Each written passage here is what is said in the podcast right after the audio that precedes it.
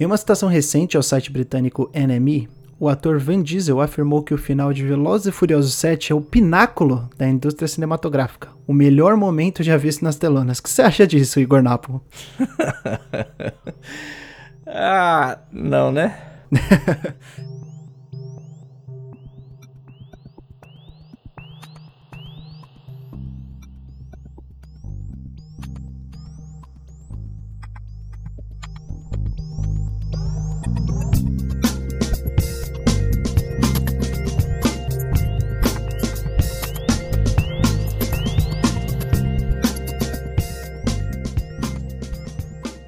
É com essa situação polêmica do ator americano e com grande prazer que começamos o segundo episódio do NFC, podcast que transmite informação e opinião sobre videogames e afins. Eu sou Arthur Pieri e estou acompanhado hoje de Igor Napo. Uh, e aí, gente, tudo bem? Eu sou Igor Napo, também conhecido como piloto de mentirinha. Uh, fui redator de games durante quatro anos, editor-chefe do Voxel durante um ano. E é isso aí, hoje estou com meu canal, os meus meios de produção de conteúdo independente. Vim hoje aqui para falar um pouquinho a convite do Arthur, para falar um pouquinho uh, de jogos de corrida, né? Sim, muito bom. É, é um assunto que eu me asseguro que muita gente gosta, tenho certeza que muita gente curte jogos de corrida. É um gênero difundido aí no meio de videogames.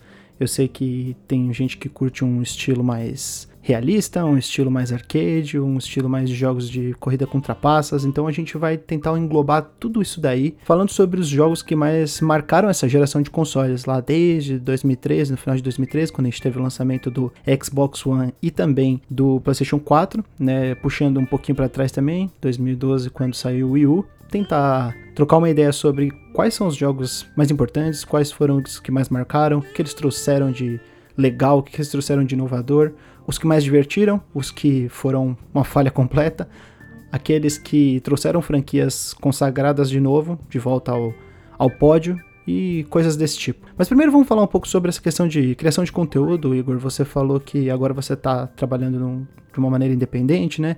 Como que foi essa mudança de você sair de um canal grande, né? Você era editor-chefe do Voxel, para você ser um criador de conteúdo de um nicho tão específico assim? Porque apesar de games de corrida serem bem populares, não é todo mundo que curte só jogo de corrida, né? Com certeza. Cara, a mudança ela não foi não teve um impacto tão grande assim quanto eu achei que ia ter. Apesar de ser uma comunidade pequena, é, relativamente falando, na verdade, porque ela, ela é de nicho para pessoas, como você disse, para as pessoas que gostam exclusivamente do gênero de corrida. Mas esses jogos eles são os pilares dos videogames desde que os videogames foram criados, né? Então desde o começo, lá no comecinho, quando começaram, né, a, a gente ter console uh, doméstico e até mesmo nos arcades ainda sempre teve um jogo de corrida, uh, sempre teve algum tipo de jogo de corrida envolvido desde os primórdios. Então sempre teve muito presente, né? Foram são, são, dois, são duas áreas que sempre caminharam muito juntas. Então, o público, mesmo casual, eles sempre tiveram contato com algum jogo de corrida em algum momento da vida, em alguma etapa da vida, sempre teve um joguinho de corrida participando lá. Então,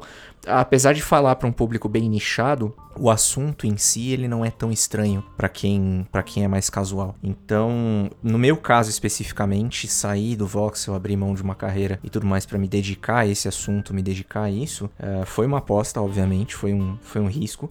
Mas é o que eu sempre amei a minha vida toda, né? Eu sempre gostei muito de automobilismo, sempre gostei muito de carros e tudo mais, desde pequeno. Então, e, e assim, sempre quis ser piloto, mas obviamente é um esporte muito caro.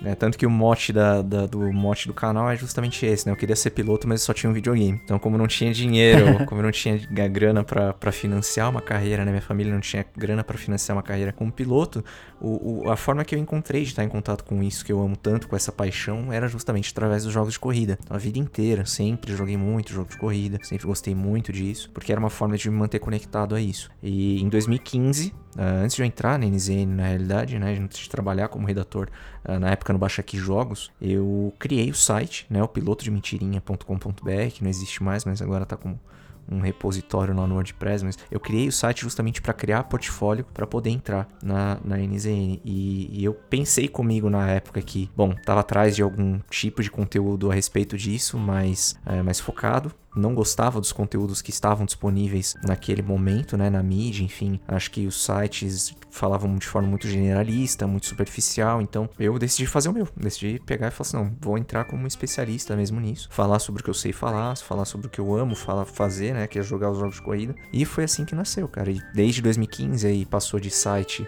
para um canal na Twitch e daí no final de 2018 eu saí da NZN para me dedicar 100% a esse projeto e estamos aí até agora. Muito bom, muito bom. Uma coisa que você comentou, né, sobre essa impressão de que as pessoas não estão falando da maneira correta, acho que não, não é bem a questão correta, mas da maneira que mais te agrada, né? E você falar, não, eu vou fazer eu mesmo. Em vez de você ficar reclamando, você vai lá e tenta fazer você mesmo. É, é, Foi uma coisa que eu, eu senti muito também enquanto é, redator dos sites, né? Eu escrevi pro Showmetech, é, dei umas, umas, uns pitacos no, no Voxel também no, nos últimos meses. Mas aí chegou uma hora que eu falei, cara, eu quero escrever as minhas coisas, eu quero escrever o meu próprio conteúdo. E aí eu, a gente ressuscitou o Nintendo Fusion é, com um rebrand, né? De, de, pra Neo Fusion. E começamos a falar da, da nossa maneira, né? Fazer podcasts a a nossa maneira e fazer os, edição de vídeo no estilo vídeo ensaio, que é o jeito que a gente mais curte. Então, a gente também teve essa necessidade, né, essa, essa vontade de criar conteúdo do jeito que a gente acha que é a, é a maneira mais interessante de passar, de, de opinar e de transmitir informação e opinião para as pessoas. E eu digo que é uma das umas coisas mais valiosas também é justamente pegar esse, esse, esse, esse, amor, essa vontade de fazer a sua maneira, porque geralmente isso leva as pessoas que têm mais conhecimento técnico. O que eu sentia muita falta quando eu via conteúdos a respeito de jogo de corrida uh, em sites, em canais e tudo mais, era justamente essa falta de, sabe, essa, essa falta de, de, de, conhecimento técnico, essa falta de referência, essa falta de bagagem mesmo, pro cara poder pegar e falar e fazer as referências. Por que, que aquele carro tá naquele jogo? Por que, que aquele carro é tão especial para aquele jogo? Por que, que aquela pista é tão. Processos que eu passei passei a minha vida toda é, com jogos de corrida e eu não via ninguém falar. Eu não via ninguém falar, tipo, porra, que eu tinha uma referência muito, muito, muito legal em um determinado jogo de corrida que ninguém puxava, que ninguém falava. Então eu, eu sentia muita falta disso. Foi, foi isso que me levou. E eu acho que não só para mim, né? Tem, a gente tem uma comuna no Twitter ali do pessoal de games que a gente sempre tá trocando ideia e tudo mais. E eu vejo cada vez mais pessoas interessadas por RPG japonês, por exemplo, ou por RPG de forma geral. Uh, essas pessoas estão começando a querer desenvolver trabalhos mais especializados. E isso é excelente. Eu acho que para termos de produção de conteúdo é a melhor coisa que pode acontecer.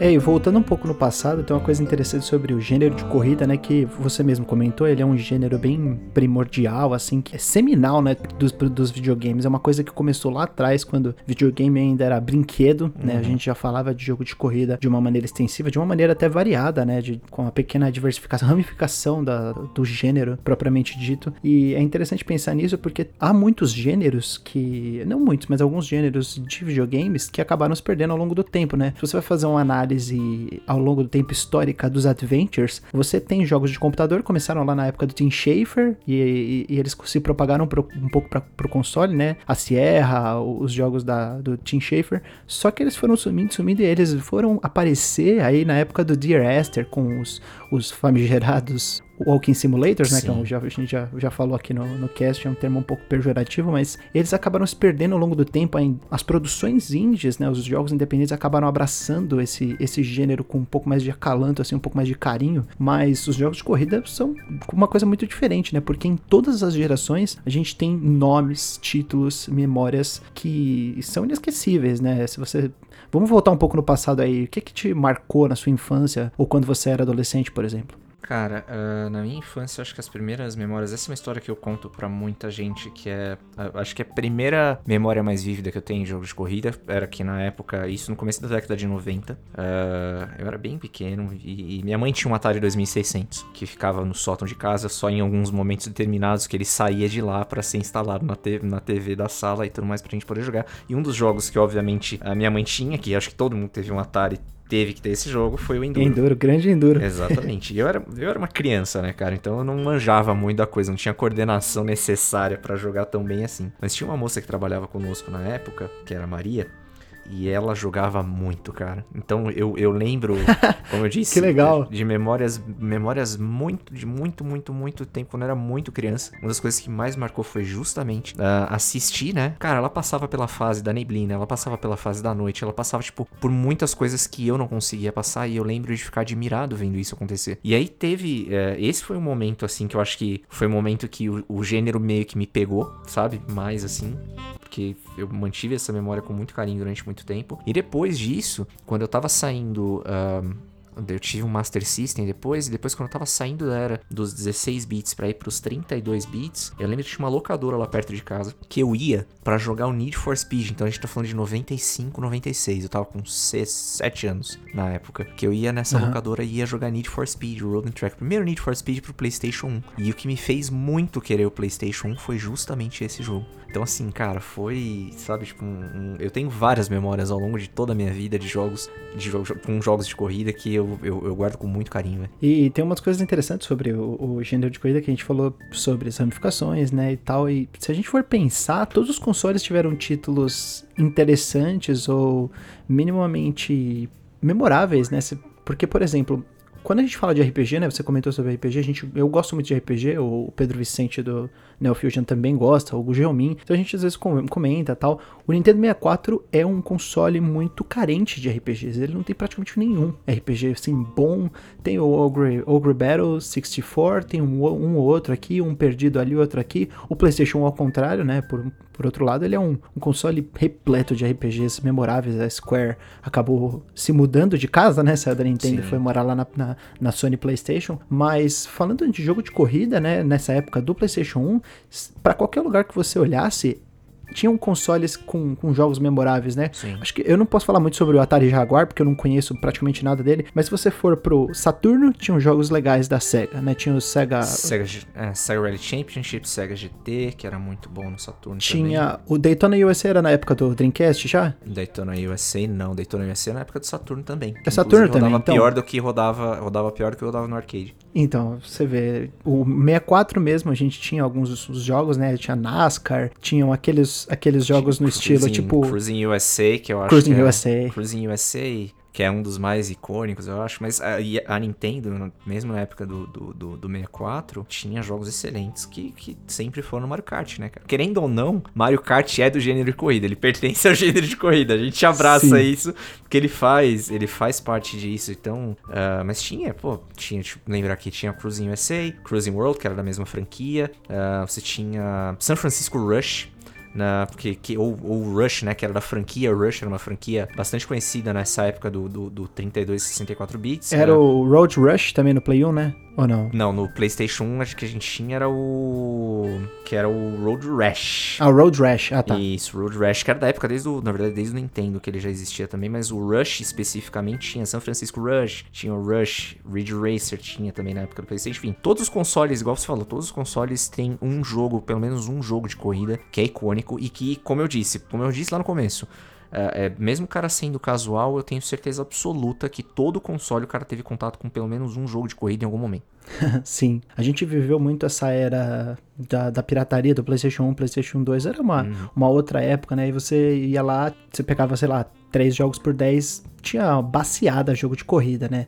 Eu lembro no, na época do PlayStation 2 que foi a explosão do, do Need for Speed, né? Acho que antes uhum. já tinha bastante, mas com Underground 1 e 2, né? Uma coisa muito memorável. Todo mundo fala até hoje desses jogos. Sim, foi, foi divisor de águas. Existe, tanto que quando a gente fala da franquia Need for Speed, a gente fala, né, do, do de períodos. A gente fala do período pré-Underground, né? Que foi ali de 95 até 2000, 2001, na verdade. E aí veio em 2003 o Underground, depois depois o resto é história, né, como a gente fala, porque veio todo, toda essa nova fase que durou quase 10 anos aí, bem dizer. Pois é, e um jogo que me marcou demais no PlayStation 2, na verdade, não foi o Underground, eu fui jogar ele mais tardiamente, foi o Midnight Club 3. Eu sou maluco nesse jogo, cara. Maluco. É, é nesse lance rola até. Né? É engraçado que rola até meio que uma torcida, né? Porque teve gente que se iniciou nos jogos através do Midnight Club, teve gente que se iniciou nesses jogos através do, do Need for Speed Underground. Tem, tem uma coisa engraçada, assim, parece que são portas de acesso para esse mundo. Mas Midnight Club também é outra franquia sensacional que muita gente quer de volta, mas eu acho difícil voltar. É, ele sumiu. A gente vai falar no próximo bloco sobre uhum. os, os, jogos dessa geração. Vamos falar de, quem sabe, um pouco de futurologia. Boa, eu gosto disso. Em, em, em que pé anda esse tal desse Midnight Club, né?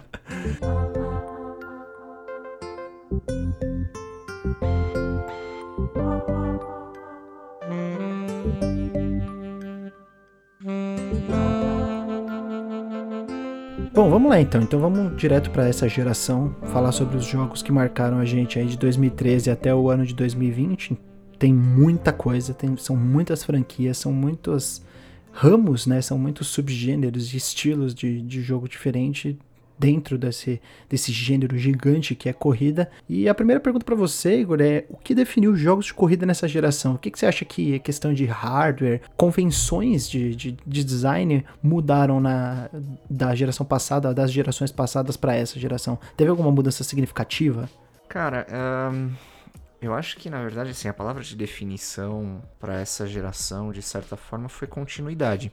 Uh, eu vi, vejo principalmente as, a, a franquia principal da geração, para mim ainda ainda foi Forza, né? Então, trabalho feito com Forza, tanto para a parte do motorsport quanto na parte uh, do Horizon, foi um trabalho de continuidade, um bom trabalho principalmente na série Horizon. Uh, e eu acho que meio que foi o que, o que ditou isso. Apesar de que a gente ter ficado no, quando a gente fala de PlayStation, a gente fica quase uma, uma, uma geração. A gente correu o risco de não ter tido um Gran Turismo nessa, nessa geração. Né? Deu toda um, um, uma série de processo de desenvolvimento do Gran Turismo Sport foi muito conturbado, o lançamento foi péssimo, uh, mas aí veio mais uma vez veio a continuidade de trabalho, os caras conseguirem colocar novos updates de forma contínua e frequente e tudo mais. Enfim, eu, eu vejo muito isso. Acho que não teve Talvez o, o, o, online tenha entrado mais forte nessa, nessa geração, usando como exemplo o próprio Gran Turismo Sport, que vem muito focado nisso. Quando a gente fala em algumas franquias mais focadas em, em simulação, se vê muito a parte do online trabalhando isso, então essa parte de competitivo online, é, ela teve uma importância também, mas não teve sabe? Tipo, não, não teve nenhuma, nenhuma grande mudança. Uma assim. quebra de paradigma, né? Uma é, que... não teve uma quebra de paradigma como a gente teve, por exemplo, na geração passada com o próprio Forza Horizon em 2012, quando ele veio e ele trouxe um conceito completamente diferente. Você usar assets de um jogo que era um syncade num jogo completamente arcade. Isso para mim, 2012 eu tenho para mim que foi o último a última grande eh, esse, último grande visor de águas no gênero de corrida, né? O que trouxe realmente um troço que impactasse de forma substancial o gênero e a gente vê reflexos disso até hoje, né? O Forza Horizon estimulou a criação aí, tipo, ou pelo menos a reinvenção de muitos jogos no gênero uh, de corrida de mundo aberto, né? O jogo de corrida arcade, você vê muitos jogos você vê muitas franquias tipo The Crew, por exemplo, baseadas no que foi Forza Horizon, que tomou o mundo de assalto. Você vê uh, o próprio Need for Speed seguindo, pegando vários elementos do Forza Horizon. Mas as mudanças desde então elas foram mudanças muito sutis. Não se teve nada com um impacto tão grande. Por isso que eu acho que foi um lance mais de continuidade, né? Deu-se aquele impacto em 2012 e a partir desse momento, nessa geração toda, a gente trabalhou muito com esse, uh, com esse lance de, de dar continuidade no trabalho com de certo modo aperfeiçoar, né, o, o que isso, já tinha sido inventado, isso. porque é. o Forza Horizon 4, que foi o único da franquia que eu joguei, quando a gente estava conversando antes de gravar, eu comentei com você que eu não sou um grande um, um assíduo jogador, né, um, um, grande fã de jogos de corrida, mas eu acabei dando uma chance pro Forza Horizon 4 e, cara, simplesmente incrível. Esse jogo é tudo de bom para uma pessoa que nem sabe nada de jogo de corrida como eu, assim, eu me sentia completamente perdido ali dentro daquele jogo. Tipo, passava horas e horas jogando e tem tanta coisa para fazer, tanta coisa legal, tanta coisa diferente. Ele te abraça de uma maneira, assim, muito carinhosa, muito sutil. E se você não sabe dirigir, você não sabe fazer nada em jogo de corrida assim, ele, ele tem modos para isso. Ele tem uma cacetada de opções de acessibilidade, opções de dificuldade para você tornar o jogo ainda mais próximo de um, de um, de um de um semi, uma semi-simulação, né? Não sei como que, que é o termo, se tem um termo técnico é, para isso. Eu, eu, diria que eu diria que o Horizon ele, ele ainda tá num, num escopo dentro desse, desse espectro de, de, jogos de corrida, ele ainda tá bem na parte bem arcade. Sim, sim. Só que o lance é justamente ele ser amigável, ele ser convidativo para um público mais casual, porque acontece, uh, quando você tinha uma briga antes de 2012, você tinha uma briga, as duas grandes cabeças no, naquele momento era Forza Motorsport e Gran Turismo. O, o fato é que você precisa gostar de automobilismo para gostar, para conseguir aproveitar esses jogos inteiramente. Entendeu? Então você precisa estar um pouco inserido no esporte automotor para você entender. É como eu disse, é, quando eu estava falando a respeito do que eu sentia falta, né? É você entender o, o, por que, que aquela pista é tão legal, você entender qual que é o, a, a, grande, a grande pira de você pilotar um carro de corrida, né? Quais, quais são os grandes desafios de você fazer isso? E, e não, isso não é legal para todo mundo, não é todo mundo que gosta disso. Às vezes a única coisa que, que a galera quer é pegar um carro e sair dar uma volta por aí e brincar e se divertir, entendeu? E às vezes os, os jogos mais focados em automobilismo não são tão uh, amigáveis assim, não são tão convidativos dessa forma. E o Forza Horizon trouxe, trouxe muito disso. Então, essa abordagem mais mais democrática foi essencial para trazer muita gente pro gênero de novo. Mas assim, óbvio que daí justamente que eu ia falar, né? O, além da continuidade, além do aperfeiçoamento, então óbvio, teve melhoria gráfica, teve melhoria de som, os aspectos técnicos foram muito aperfeiçoados, né? Apesar de não ter nada que fosse tão robusto assim, nenhuma mudança tão robusta assim, tudo foi muito aperfeiçoado, tecnicamente falando, conceitualmente teve algumas melhorias, mas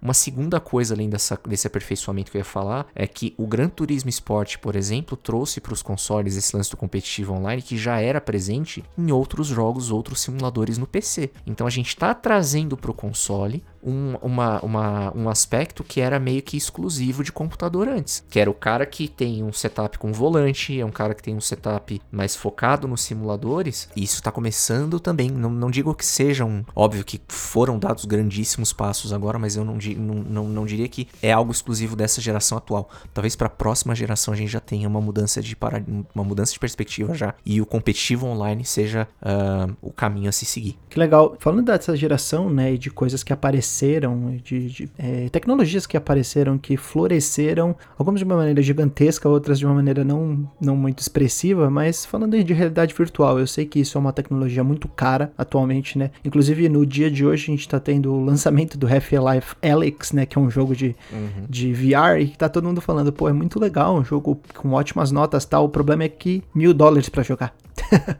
Então, ainda é uma tecnologia muito cara. Mas você acha que essa tecnologia de realidade virtual e, e tipo de tecnologia mais imersiva e que coloca o, o jogador dentro de, do jogo de uma maneira mais efetiva é benéfica para os jogos de corrida? Isso mudou alguma coisa?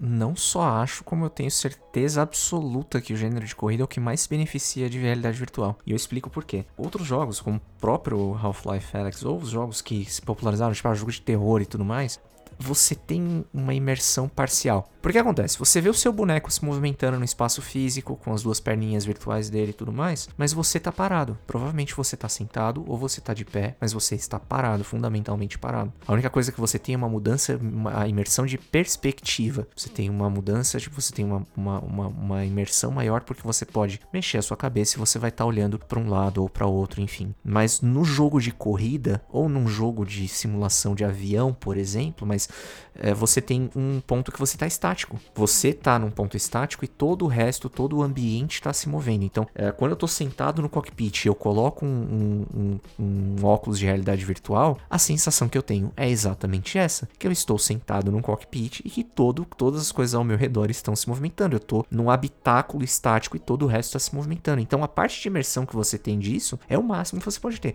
E, e diga-se de passagem, o gênero de corrida, ele tem muito disso. Ele tem uma particularidade acerca de, a, a diferença né, dele para todos os outros gêneros uh, é justamente essa. Ele é o único gênero que você consegue ter uma experiência mais próxima do real do que comparado a qualquer outro gênero. Então, assim, Sim. No, nos jogos de tiro, você não tem um bagulho com uma arma que você vai dar uma arma que você, tipo, que você pega uma arma e você dá tiro como você dá com uma arma de verdade. Num jogo de basquete... E você não sente tranco, né? Porque é. você pode até ter... Ah, algumas pessoas podem até falar, ah, mas tinha no PlayStation 3, o PlayStation Move e tal. Eu cheguei a jogar Resistance 3 com aquela arma do PlayStation Move. Gente, nem se compara com o jogo não de corrida. É, não é nem se compara. Coisa, Você entrar num cockpit, coisa. né, bem preparado, com todas as parafernálias necessárias e com, claro, isso demanda um custo, né, alto, principalmente Sim a gente está falando de um, de um, não de um, de um, custo de manutenção, mas de um custo inicial alto. É um investimento relativamente alto. É um investimento, mas é, tirando essa parte do investimento,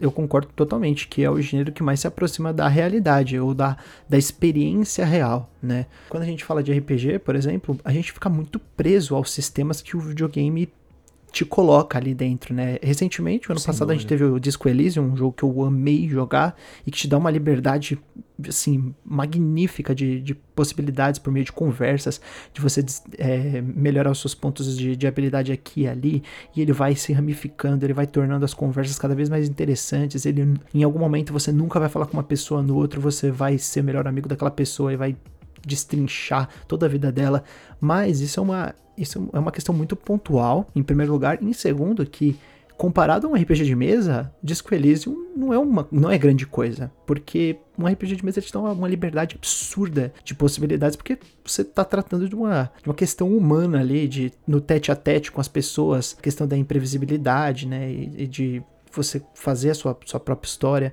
E eu, eu, vejo que no gênero de corrida já é uma coisa muito diferente, que você está cada vez mais próximo, a gente está se aproximando cada vez mais. Isso é, é muito palatável, né? Sim, é o que eu até ia comentar agora era justamente isso. O, o, nesse fim de semana agora, a gente conversou um pouquinho disso antes de começar a gravação, com a questão da pandemia do coronavírus e tudo mais, uh, várias categorias elas não puderam realizar as corridas de verdade. E aí acabaram vendo nos simuladores uma alternativa de realizar esses eventos de forma virtual. E um dos pilotos que participou de uma corrida nesse fim de semana, um piloto da NASCAR, ele falou que o jogo de corrida, o simulador, é a experiência mais próxima que você tem no real. Se você pedir para um cara que é um jogador de basquete jogar um NBA 2K, ou se você pedir para um jogador de futebol americano jogar um Madden, nem de perto eles vão ter uma experiência que é fisicamente tão imersiva quanto a que você tem no jogo de corrida. Então, qualquer gênero, qualquer tipo de jogo, qualquer tipo de jogo que você pegar, nenhum deles, nenhum deles vai ser tão imersivo, até fisicamente falando, quanto o gênero de corrida. E, obviamente, daí entra puxando de novo né, o, o, o lance do, do, da realidade virtual, esse entra com mais um elemento. Porque quando você coloca, você realmente vai sentir que você está dentro do carro e que tudo que está acontecendo ao seu redor. É até estranho isso, porque a questão de motion sickness, né, que você pode sentir com, com a realidade virtual, chega a bugar o cérebro um pouco. Você chega a ser cansativo mentalmente você jogar um simulador com realidade virtual. Mas, é, sem dúvida nenhuma, acho que é o gênero que mais se beneficia dentre todos os que existem, eu acho que é o de corrida. Legal. Outra coisa que foi muito difundida nessa geração, né? Eu diria, inclusive na última década, né? Eu comentei um texto lá no Neo Fusion sobre o ano de 2009 como esse ano impactou os próximos 10 anos, né? De 2010 a 2019, na questão do design, tropos e convenções, tradicionalidades que foram difundidas ao longo do, do, desses 10 anos. E uma das coisas que eu comentei foi sobre o Angry Birds, que é um jogo de 2009 que estourou no o mobile, né? Talvez foi o primeiro grande jogo que as pessoas começaram a jogar. Assim, mais de um bilhão de downloads. O pessoal jogou por anos e anos e acabou virando uma marca muito forte, né? E hoje em dia a gente tem o mobile como uma, uma plataforma assim muito rica em conteúdo. Tem muita gente criando conteúdo, tem muita gente jogando, tem muita gente curtindo diversos gêneros, experiências do passado por meio de, de, de, emulação e etc. E eu queria comentar um pouco sobre a questão dos jogos de corrida para celular. O que, que, você acha sobre o design deles? Eles funcionam bem?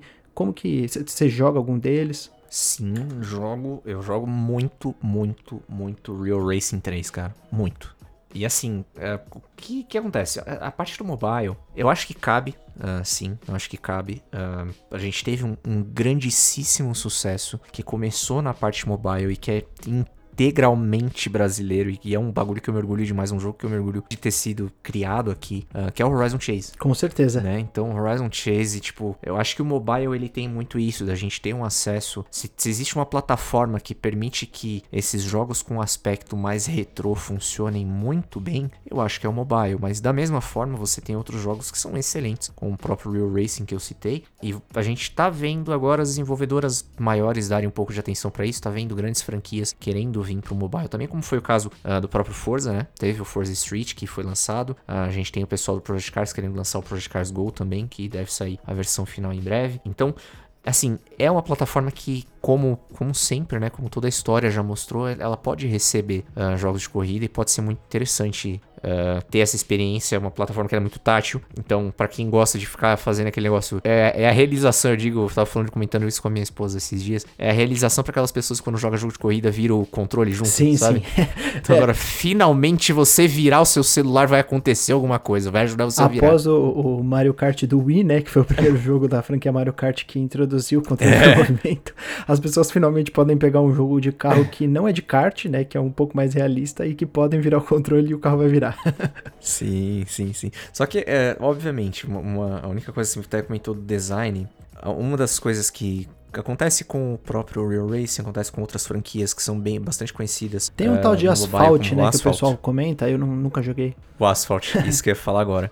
É, o Asphalt, que é um jogo ele tem. É, o Asphalt é uma loucura, cara. Ele é uma mistura de burnout com. Sei lá, cara. Ele é, ele é uma coisa muito doida. Ele é um jogo muito, muito mobile mesmo, mas todos eles, é, invariavelmente, eles têm, obviamente, tem esse lance de você ser free to play, né? Então tem um design que ele é muito orientado para você botar dinheiro no aplicativo, você botar dinheiro no app, e é uma coisa que pode se tornar meio onerosa. Eles acabam se eles acabam se, se encostando muito no no design de jogo que você joga por alguns curtos espaços de tempo e aí você deixa ele de lado para as coisas irem acontecendo de forma passiva no background, né? Então, por exemplo, no Real Racing você corre algumas corridas e aí o seu carro ele vai tendo um desgaste, né? Você tem desgaste de peça, mas tem que fazer a manutenção, tem que fazer a revisão dele. Aí ou você paga com uma moeda em game que você tem que adquirir com dinheiro real, ou você espera, sei lá, 12 horas pro carro é fazer a revisão. pro carro esfriar, então, né? Ele...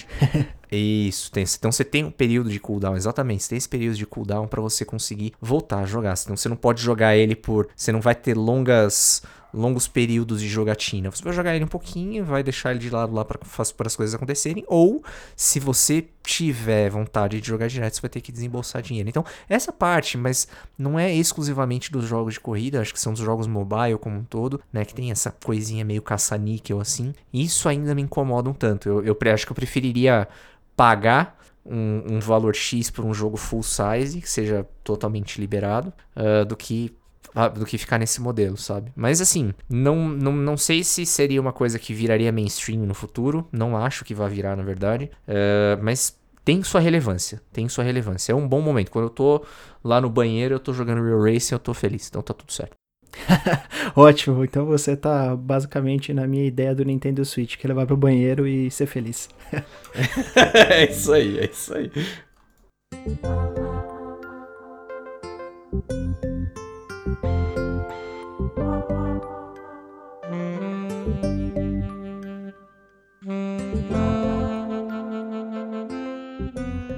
Bom, a gente falou bastante sobre a questão do gênero em si, né, e como ele cresceu, o que, foi importante nessa geração, quais foram as tecnologias que acabaram beneficiando a, o gênero de corrida, né, de pilotagem em geral. Mas eu quero saber agora do que importa jogo. Vamos falar de jogo, vamos falar de coisas boas que você jogou nessa geração. Eu tenho certeza que você jogou muito mais jogo de corrida do que eu. E que eu joguei muito mais RPG do que você, provavelmente. Cada um com as suas preferências, né, Igor?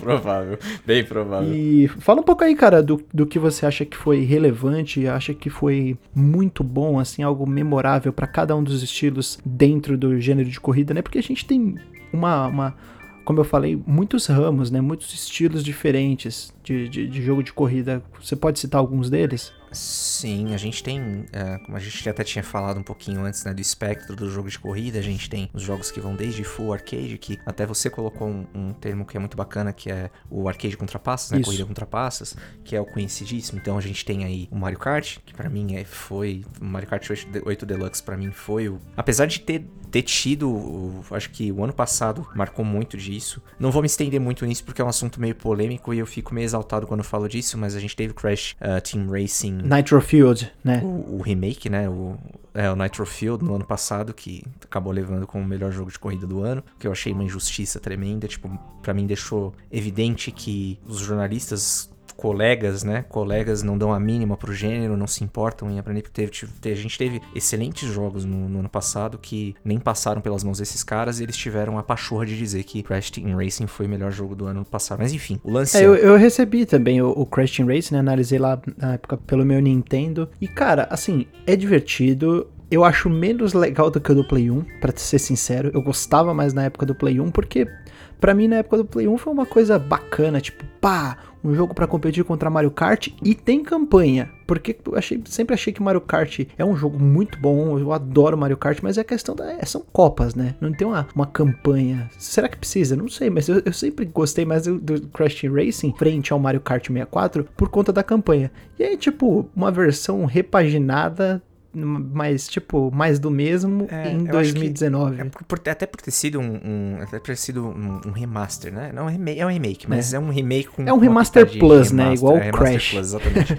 Porque assim, você perguntou, puta, é necessário ter? Eu, eu não sei, eu acho que é um, é um elemento do jogo, faz parte da característica do jogo, mas se você me perguntar, eu também joguei Crash Team Racing Field, mas assim, se você me perguntar, cara, eu acho que em todos os aspectos de jogabilidade, de continuidade, de todas as. até, até questão gráfica, tudo mais, eu, eu sinceramente, eu ainda acho que. Colocando num termo bem da hora, que eu acho que Mario Kart bota pra mamar ainda, entendeu? A questão Ah, é não, essa. tranquilamente. Isso, isso falando assim dos jogos do ano passado, que eu não joguei nenhum outro de jogo de corrida, é, eu, eu ficaria em dúvida, porque eu não joguei nenhum outro, Aham. né? Mas eu achei ele, ele mais ou menos, né? Mario Kart 8 pra mim é, é, é junto com Forza Horizon 4 os jogos da geração de corrida. É. Não, eu mas amo aí, os de dois de fato, paixão. E de fato, porque assim, eu acho que a gente teve boa, bons concorrentes. Alguns deles chegaram um pouco atrasados, poderiam ter sido melhores, mas a gente teve bons concorrentes. No caso do Mario Kart, a gente teve o Crash Team Racing Nitro Field, foi um bom concorrente. Não tô dizendo que ele é um jogo ruim. Sim, sim, tá? concordo. Só tô dizendo que ele não foi o melhor jogo do ano passado. Ele é um jogo bom, ele é um jogo legal, mas ele não é tão bom quanto o Mario Kart 8 Deluxe no gênero de corrida contra passes, no full arcade.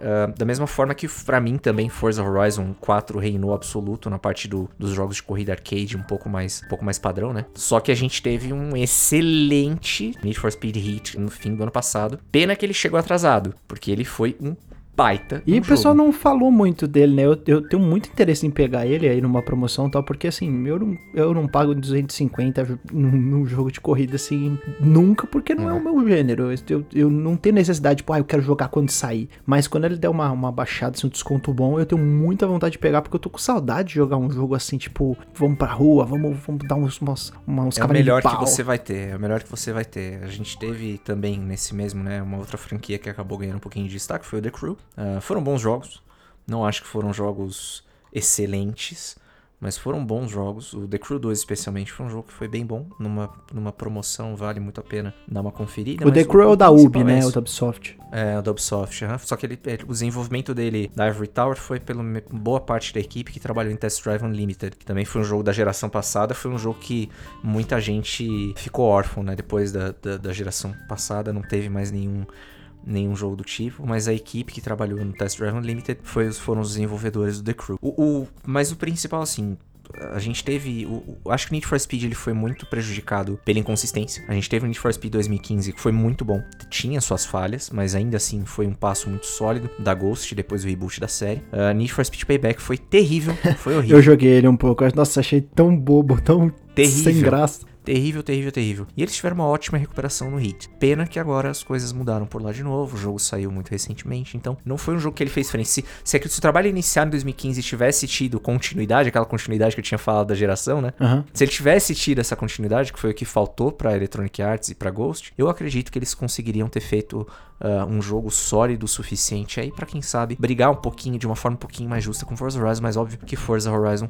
reinou de forma absoluta. Ah, passando um pouquinho mais pra parte dos Syncades, acho que o Forza Motorsport 7 foi muito bom, mas o Gran Turismo Sport conseguiu se recuperar e ele foi responsável por um impacto grande nos consoles, como eu disse, no competitivo online, então A Polyphony conseguiu correr atrás com atualizações, né? conseguiu, conseguiu se recuperar de forma assim, não digo exemplar porque ainda tem vários tropeços nessas atualizações, ele ainda, ele ainda é um jogo que sofre muito com crise de identidade, mas ah, eles conseguiram compensar isso com essa estrutura de competitivo online, com competitivo presencial, então o campeonato do Gran Turismo, né, o campeonato mundial de esportes do Gran Turismo foi um absoluto sucesso, ajudou a formar pilotos aí, como por exemplo o brasileiro Igor Fraga, né, que agora acabou de entrar pra, pra academia de pilotos juniores da Red Bull, então o cara tá criando uma carreira no automobilismo de verdade, graças, em partes, obviamente, graças ao que ele conquistou no Gran Turismo. Então, pô, isso é um impacto substancial, sabe? Fora que o Gran Turismo tá sendo responsável aí de novo por essa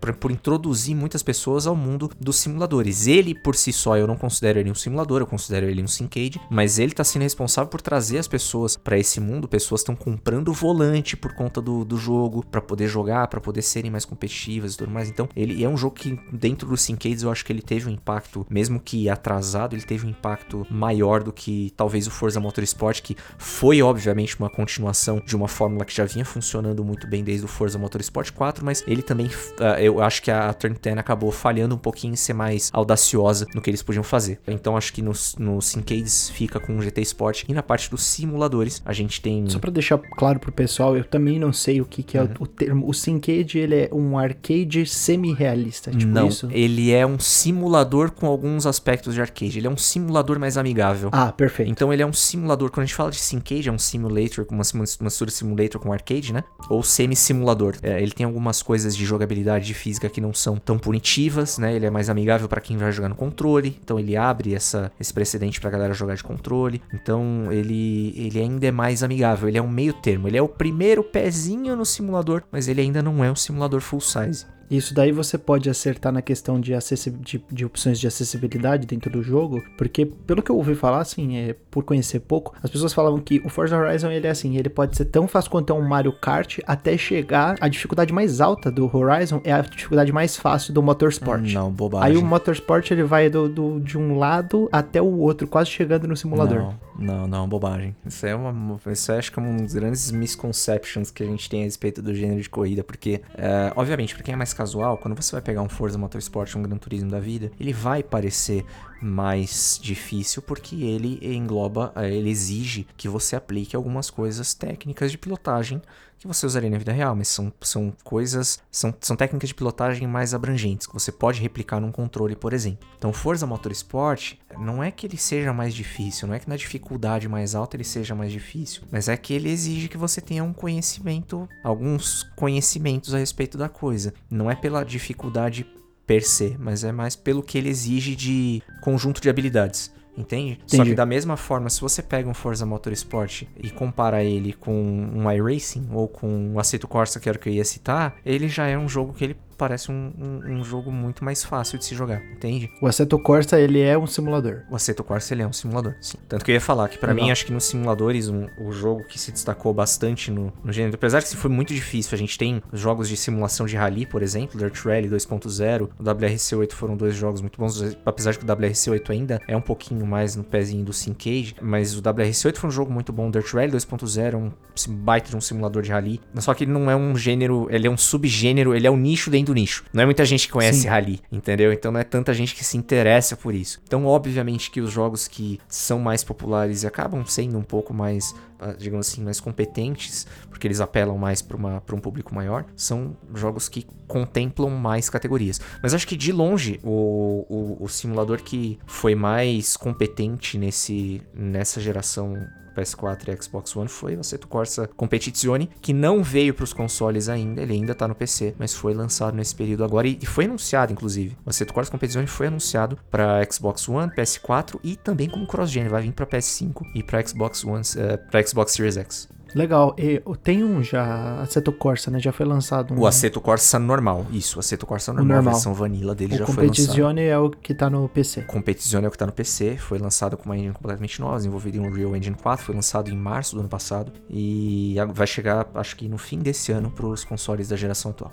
Muito bom. E falando sobre essas franquias que sumiram no tempo, a gente falou de algumas que apareceram com diversas entradas né, nessa geração. O próprio Need for Speed já teve o Payback, você falou do, do de 2015. E o Forza teve entradas tanto no, no Motorsport quanto no Horizon, né? O Horizon 3 e o, o 4 e o Motorsport 5, 6 e 7 foi nessa geração, não foi? 5, 6 e 7, sim, exatamente. O 5 foi Day One do Xbox One, aí veio o 6 e o 7 foi o último que saiu agora. E esse ano foi meio atípico, porque, ah, na verdade, o ano de 2019 foi meio atípico, porque a gente não teve uh, o lançamento de um jogo de corrida um da franquia, do Motorsport, né? Eles geralmente intercalavam uhum. Horizon, desde 2012 eles intercalavam, intercalavam um ano com Horizon, um ano com Motorsport, e no ano passado a gente não teve Sim. o lançamento do Motorsport, muito provavelmente, a gente vai ter o Motorsport 8 como lançamento Day One pro Xbox Series X, e ele vai vir muito mais pausudo. Eles aproveitaram esse ano a mais para poder incrementar mais o jogo e trazer um jogo full size, porque foi uma crítica muito grande no Xbox One, quando veio Forza Motorsport 5, que ele era um jogo meio capadão, ele foi meio que lançado às pressas para sair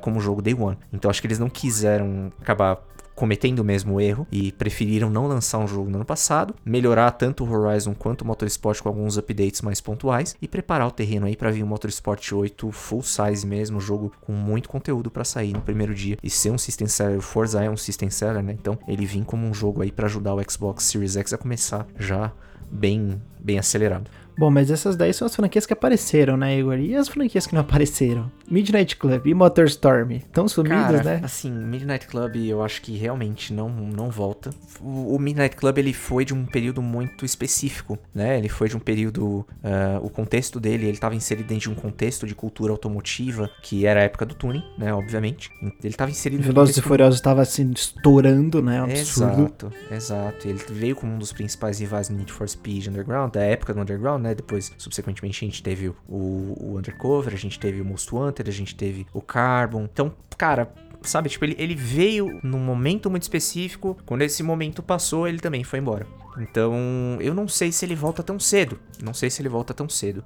E já o pessoal do MotorStorm, o pessoal da Evolution Studios, salvo engano, aliás, não é, não é nem engano, é isso mesmo. O pessoal da Evolution Studios, que também trabalhou no Drive Club, e depois eles lançaram um jogo que remeteu um pouquinho ao MotorStorm chamado On Rush.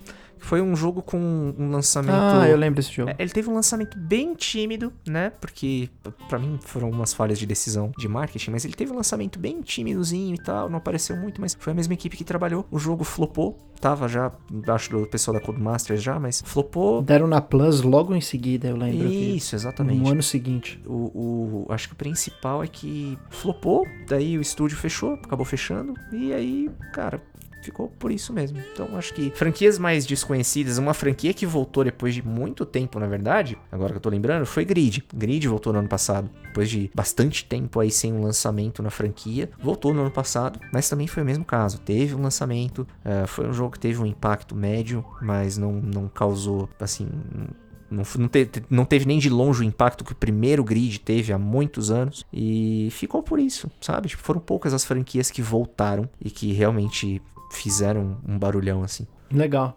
E olhando para o passado um pouco para o sucesso dos jogos, dos clássicos, né? Vamos voltar aí nas outras gerações, seja no Play 1. É porque, porque eu acho que assim, os se a gente olhar muito, muito para trás, talvez não tenha muito parâmetro de comparação, porque as coisas eram muito rudimentares, né? A gente era tudo muito primitivo, né? Mas voltando aí na era do PlayStation 1, mas principalmente do PlayStation 2 e do PlayStation 3, tem alguma coisa que os jogos dessa geração deixaram a desejar? Questão de você comentou sobre a identidade de, de alguns jogos, né? O próprio Gran Turismo, que ele se perdeu, ele não, ele não tem uma identidade muito própria. O que, que você tem a dizer sobre é, isso? O lance da, da, da, da identidade Uh, passando brevemente a respeito disso, elaborando brevemente a respeito disso, porque assim, uh, o Gran Turismo Sport ele era um jogo que ele tinha esse foco no competitivo online, ou pelo menos ele veio a ter no meio do caminho, mas ao mesmo tempo a deficiência de conteúdo dele, uh, putz, era, era um jogo que você não sabia se ele ia focar numa categoria específica de carros de corrida para você poder correr online, ou se ele ia trazer uns carros meio nada a ver, tipo Kombi, tá ligado? Que não é um.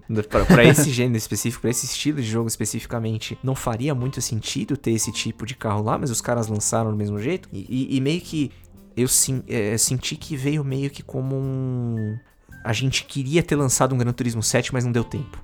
Entendeu? Então, tipo, ficou meio, meio assim, ele ficou meio cachorro que caiu da mudança, ele ficou sem saber para onde ir. De qualquer forma, eu acho que, respondendo objetivamente a pergunta, se eu acho que, que teve alguma coisa que, que deixou a desejar, alguma coisa que ficou faltando, não. Não, eu acho que não. Eu acho que a geração ela caminhou como ela tinha que caminhar. Foi um quase né? Foi um quase. Como eu tinha falado antes, o Forza Motorsport, por exemplo, uh, eu acho que ele faltou um pouco de audácia da, da Turn 10 para trabalhar em cima dele, porque eu queria ter visto, já que a gente tem um Forza Horizon muito bem estabelecido nessa parte mais casual, mais arcade, mais divertida, eu queria ter visto os caras apertarem um pouco mais no Forza Motorsport. Eu queria que eles transformassem, transformassem o Forza Motorsport num mais, tipo, desse um passo que se aproximasse mais de um simulador mesmo, entendeu? Então que ele fosse mais focado no automobilismo, que ele fosse um jogo para um público mais hardcore. Porque se o cara é casual, se o cara só quer ter um jogo de corrida para se divertir, ele já tem o Horizon, entendeu? Para mim, a Turn 10 não soube aproveitar essa vantagem que eles têm em cima do Gran Turismo, por exemplo. Porque a Polyphony Digital não tem dois jogos, ela não dispõe de dois jogos para poder trabalhar esses conceitos de forma tão eficiente, sabe? E ainda assim, por isso que o Forza Motorsport 7, ele foi visto por muita gente como uma mera repetição de fórmula. Apesar de eu não ter visto dessa forma. Para mim, o Forza Motorsport 7, ele foi objetivamente melhor do que, do que o 6 em vários aspectos, mas ele podia ter sido mais. Foi um potencial potencial que não foi aproveitado. Mas ele foi um potencial que não foi aproveitado dentro da própria geração. Não necessariamente em relação a outros jogos. Por mais que Forza Motorsport 4 no Xbox 360 tenha foi, o Xbox 360 foi tipo a era de ouro, eu acho, para Microsoft em termos de jogos de corrida e para franquia Forza. Porque foram jogos excelentes nos seus lançamentos. Para mim, o Forza Horizon é um dos únicos jogos que merece receber uma nota máxima na, nos últimos 15, 20 anos. E o Forza Motorsport 4 também foi o pináculo do Motorsport na geração e ele deu continuidade Digamos, ele, ele abriu espaço para um 5, um 6 e um 7 muito competentes, mas que poderiam ter sido muito mais. Mas de qualquer forma, poderiam ter sido muito mais em relação a eles próprios dentro da geração do Xbox One, não necessariamente geração anterior. Entendi. Você comentou sobre essa questão de Forza ter os dois jogos, né? E da Polyphony ter apenas um jogo, só ela só pode trabalhar no Gran Turismo. A própria Sony não dispõe de uma franquia própria dela, né? Uma franquia exclusiva, porque o Drive Club foi meio que um flop, né? Ele foi um jogo que algumas pessoas aderiram, outras pessoas não gostaram. Eu cheguei a jogar bastante ele quando ele tava de graça na PlayStation Plus lá em 2014, 2015, acho que foi em 2015. Platinei ele na época, joguei umas boas, boas horas, umas 30 horas por aí. É, na época eu me diverti, mas eu não conhecia muito de jogo de corrida, então foi, foi mais divertido para uma pessoa que é leiga, né? Mas muita gente criticou ele, assim, o pessoal não curtiu muito ele. A crítica dele foi porque. É e aí é uma opinião minha, tá? Eu vejo muito que a crítica em cima do Drive Club foi muito em cima das expectativas. Foi muito mais uma falta de alinhamento de expectativas do que necessariamente o flop do jogo em si, porque tecnicamente o jogo é bom. Então o jogo tem bons sons, o jogo tem bons gráficos, o jogo tem uma jogabilidade muito legal, muito, muito bacana. Você platinou ele, então você sabe o que eu tô falando. Ele é um jogo que é gostoso sim, sim. de se jogar. Era gostoso, era gostoso. Eu só sentia que parecia tudo tão igual, as pistas, parecia que eu tava jogando uma demo muito grande, assim, Exato. com, e aí... com pequenas variações entre os é... timings, assim, entre os time trials e etc. Veio falhas em termos de estrutura de jogo, que daí faltavam modos de jogo que fossem mais diferentes, faltou uma variação em termos de conteúdo, então ele foi um jogo que também ele foi meio que lançado às pressas, porque, ao contrário do Xbox, o PlayStation não não tinha um jogo de corrida, né? Então, então você imagina, como a gente estava falando aqui tantas vezes, um gênero que ele veio desde os primórdios da criação do videogame. Imagina você lançar um, um, um console sem um jogo de corrida. Entendeu? Então, tipo, foram duas facadas enormes que a Sony tomou. Que ela deu, na verdade. Foi um, foi um harakiri duplo que ela fez, né? Ela, ela se matou primeiro, lançando um Drive Club uh, no momento que as pessoas estavam ansiando por um Gran Turismo. Então, todo mundo foi com a expectativa de ter um Gran Turismo, ter um jogo de corrida tão grande quanto um Gran Turismo em cima do Drive Club, que era um jogo nanico, mas Sim. bom, mas nanico. E o segundo, quando demoraram quatro anos dentro da geração praticamente para lançar um Gran Turismo e lançar um Gran Turismo capado. Eu pensei então, que você ia falar que o segundo foi quando ela lançou NEC falando que era mais ou menos Mario. esse, esse, esse, é essa já não é minha área, mas esse pode ser considerado o Harakiri triplo, então. Porque ela, ela morreu a primeira vez com o Drive Club e ela, ela renasceu e morreu de novo com, com o Gran Turismo. Ela, tipo, ela renasceu só pra se matar de novo com o Gran Turismo. Porque fora disso, o PlayStation ele dependeu exclusivamente. Ele, aí o paradoxo das palavras, né? Dependeu exclusivamente de jogos multiplataforma na geração. Bizarro, Se não né? fosse né? por essa recuperação do Gran Turismo Sport no fim da geração, né? Tipo, que, que faltando dois anos, um ano e meio para acabar a geração, que a gente teve um, um jogo que fosse minimamente parecido com o que o pessoal ansiava. E a, a, carência por um jogo era tão grande que a galera realmente defendia o Gran Turismo Sport na época do lançamento, tendo meia dúzia de carro, meia dúzia de pista. Então, tipo, é, é na, na, na, falta de uma outra palavra, é, é foda, né? Por conta disso. É, é acho que foi uma, um lance de, de expectativas mesmo, mas é isso. É uma coisa interessante quando a gente pensa, quando eu penso em videogames e às vezes eu não me dou conta da, da vastidão, da imensidão que é esse negócio de videogame. Vira e mexe a gente tá discutindo lá entre os amigos, tal, ou no Twitter, pô, o começo da geração foi uma merda, PlayStation 4 não tinha jogo, só tinha o, o Infamous, depois teve o, e tinha, tinha Infamous, né, que, que usou Shadowfall, aí depois veio o The Order, o primeiro grande jogo do PS4 foi realmente o Bloodborne, um monte de gente falando isso, e no Xbox One era uma merda, porque só tinha Rise Son of Rome, não sei o que, e você falou, não, na verdade, o começo do Xbox One teve o Motorsport 5, que claro, não foi um jogo absurdo, mas para quem gosta de jogo de corrida, com certeza foi um prato cheio, né? Foi, foi um belíssimo de um cartão de visita. Um Apetitoso, de um né? cartão de visita. Pra caramba, foi, foi para mim foi system seller. Então, quando eu parei para pensar se ia comprar um Xbox One ou se ia comprar um PS4, eu falei, mas não tem dúvida. Olha pro PS4, não tem jogo nenhum. Se olha pro Xbox One, eu tenho Forza Motorsport 5, sendo que eu tinha metido, sei lá, 450 horas, 500 horas já de Forza Motorsport 4. Cara, não tinha dúvida nenhuma. Com certeza. Que, que legal, né? Pensar quão diferentes são os gostos das pessoas, né?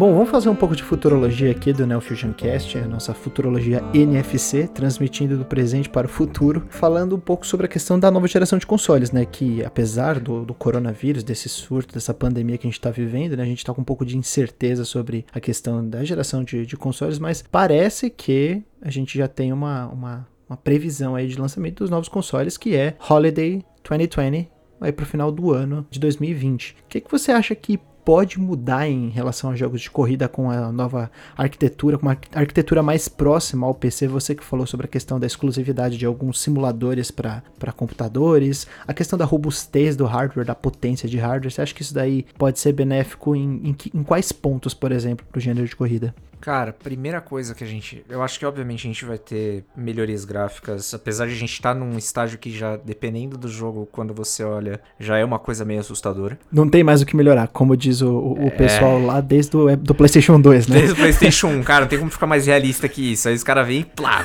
manda, um bagulho mais realista ainda. Não, mas teve alguns, uh, por exemplo, Fórmula 1 2019, no, no ano passado, uh, foi um jogo que me deixou genuinamente assustado genuinamente assustado. Uh, tinha algumas gameplays sem HUD, sem nenhum elemento gráfico na tela, além do próprio jogo, que eu olhava e falava, cara, tipo, tem alguns momentos que eu precisava, tipo, realmente olhar uma segunda vez com mais atenção, assim, e falar, velho, porque você não sabia se era um replay do, do, do, Você não sabia se era o jogo, se era um replay da, do negócio de verdade. Do GP de Mônaco, né? É, tipo, não, é, e assim, os primeiros que eles soltaram foi do GP de. do, do, do Bahrein, eu acho. Isso, GP do Bahrein. É. Uh, cara, você, você viu os holofortes, você viu os efeitos de, de iluminação e tudo mais. Cara, tipo, é, era absurdo, absurdo. Então, uh, o próprio Forza Horizon, o próprio Gran Turismo Sport, tem muitos jogos que já estão já no estágio muito avançado. Só que o que acontece?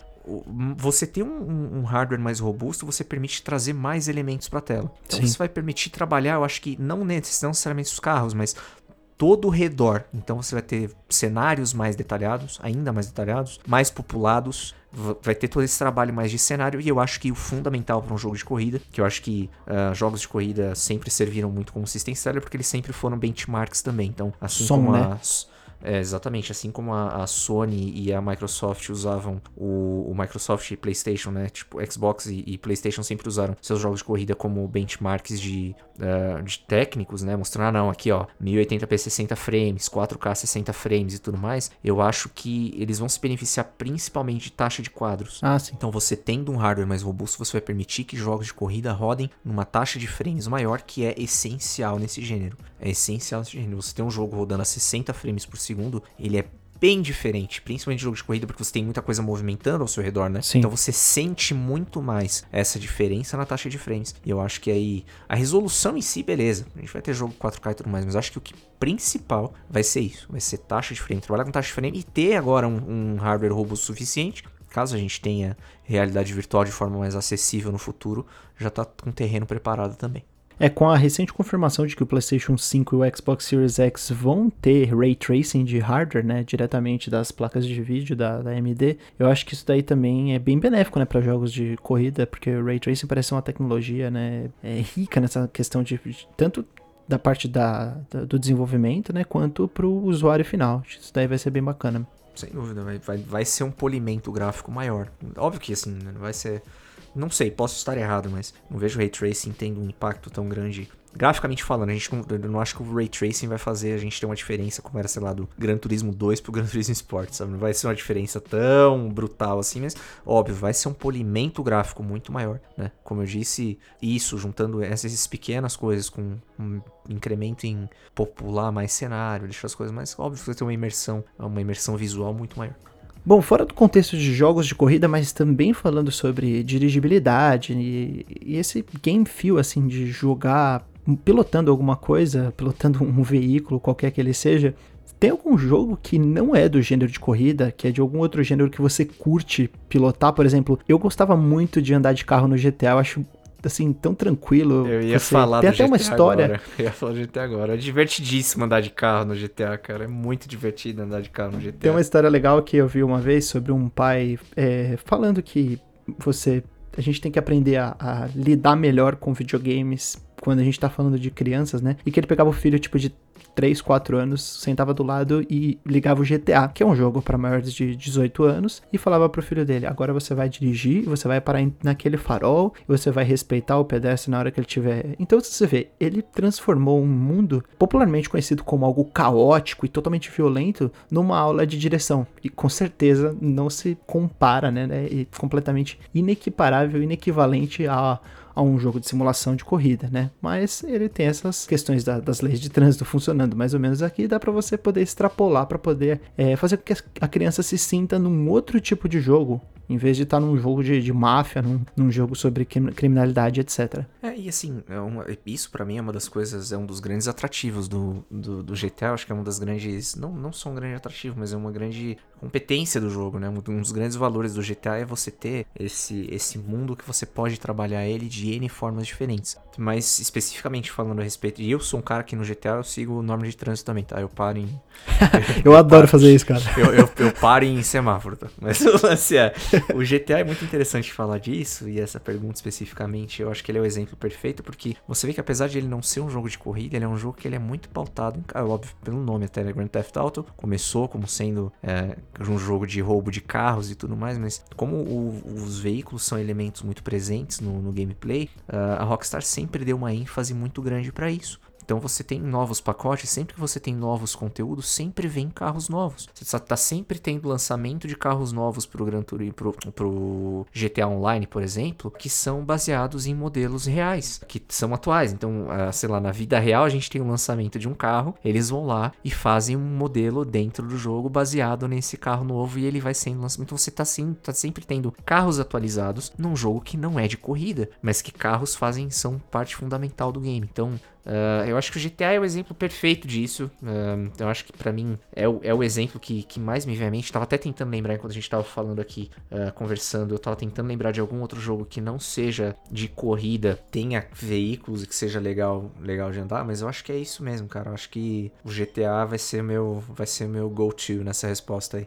Legal. É, tem um jogo que eu queria citar que eu odeio dirigir o carro e não sei se você chegou a jogar ele, e é um dos motivos pelo qual eu abandonei esse jogo, inclusive, né? Eu gosto muito do Batman Arkham Asylum, do lado da, de 2009, né? E o City também é um jogo muito decente, muita gente prefere, inclusive o City. Mas eu simplesmente dropei o Batman Arkham Knight por causa do Batmóvel, cara. Eu odeio dirigir aquele carro. É um lixo, velho. Eu joguei ele muito pouco quando eu tava na época que eu tava jogando. Tava no na NZN, tava lá no Baixa Aqui Jogos, a galera tava jogando ele um dia. Acho que era fazer. Estavam fazendo remember de alguma coisa lá, eles estavam jogando, eu tentei jogar e realmente. Só que assim, como eu joguei muito pouco, eu pensei que era só eu sendo um batata, né? Mas, não, não, é, fim... é dirigindo sabão mesmo. falando que é ruim mesmo. é péssimo, cara. Muito bom. E para fechar essa, esse round de perguntas aí, de considerações que a gente fez sobre todos os jogos da geração, vamos lembrar de um sucesso que também é um jogo de corrida. Ou não, né? Vamos, eu quero saber de um especialista. Rocket League é jogo de corrida ou não? Não, não é. Não é. Eu acho que ele é, um, ele é um jogo de esporte, ele é um híbrido entre um jogo de esporte e um jogo de corrida. Ele é, ele é um jogo, ele é um jogo que não é um jogo de corrida, mas é um jogo que tem carros. É um jogo de esporte, ele é um futebol com carros. É, isso é uma coisa importante, né? Ele é um, ele é um futebol com carros, mas ele é um híbrido. Eu não consideraria ele, eu não enquadraria ele no, no, no gênero de corrida, eu enquadraria ele no gênero de esportes. Muito bom, muito bom.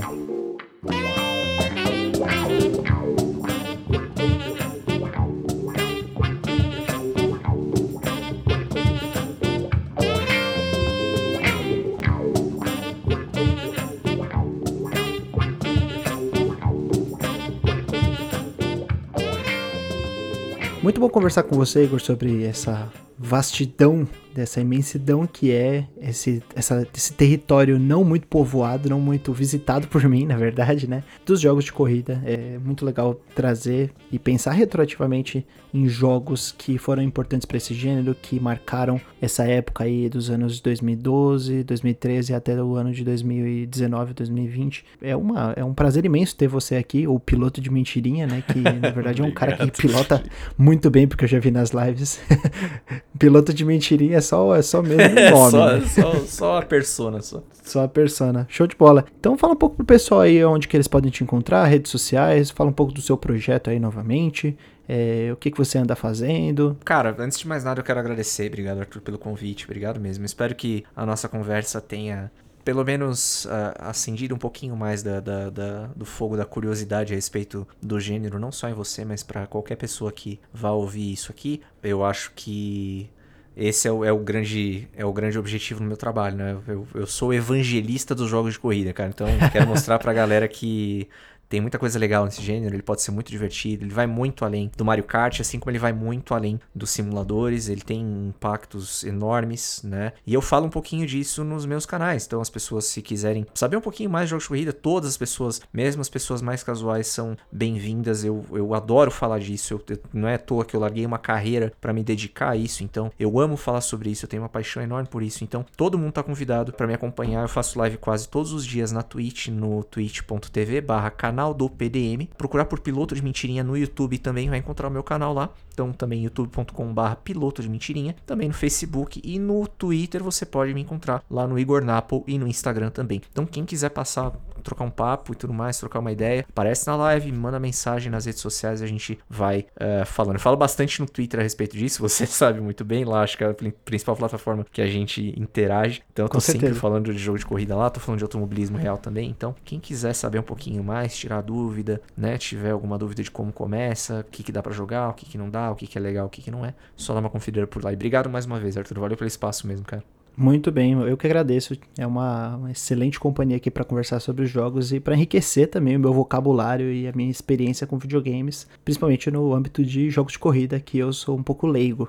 Bom, para vocês que estão ouvindo a gente até agora, eu deixo meu agradecimento. Muito obrigado por acompanharem o Neo Fusion. Sigam as redes sociais do Neo Fusion, arroba NeoFusionBR. A gente está no Instagram, estamos no Twitter, estamos também no YouTube agora com o youtube.com.br neofusionbr. Vocês podem acompanhar os nossos vídeo ensaios. Lá já saiu um vídeo meu sobre Sekiro, falando sobre os chefes mais interessantes e como os ambientes e os chefes se conversam dentro daquele jogo. A gente também tá com o nosso site, que no episódio 1 a gente ainda não tinha lançado ele com o endereço definitivo www.neofusion.com.br. Então você pode dar uma passadinha lá para ler os nossos textos. Tem texto sobre Ori and the Will of the Wisps, tem texto sobre o impacto do ano de 2009 nos, na década seguinte, que eu comentei um pouco. Tem texto sobre Sonic Forces, que é um jogo lamentável, e tem um texto também sobre Horizon Chase Turbo, um jogo que eu tô jogando, uma análise um pouco mais detalhada desse jogo que é incrível, a gente não falou muito dele. E vou mandar depois pro Igor para ele dar uma lida, né, e, e, poder dar os dois centavos dele sobre a minha opinião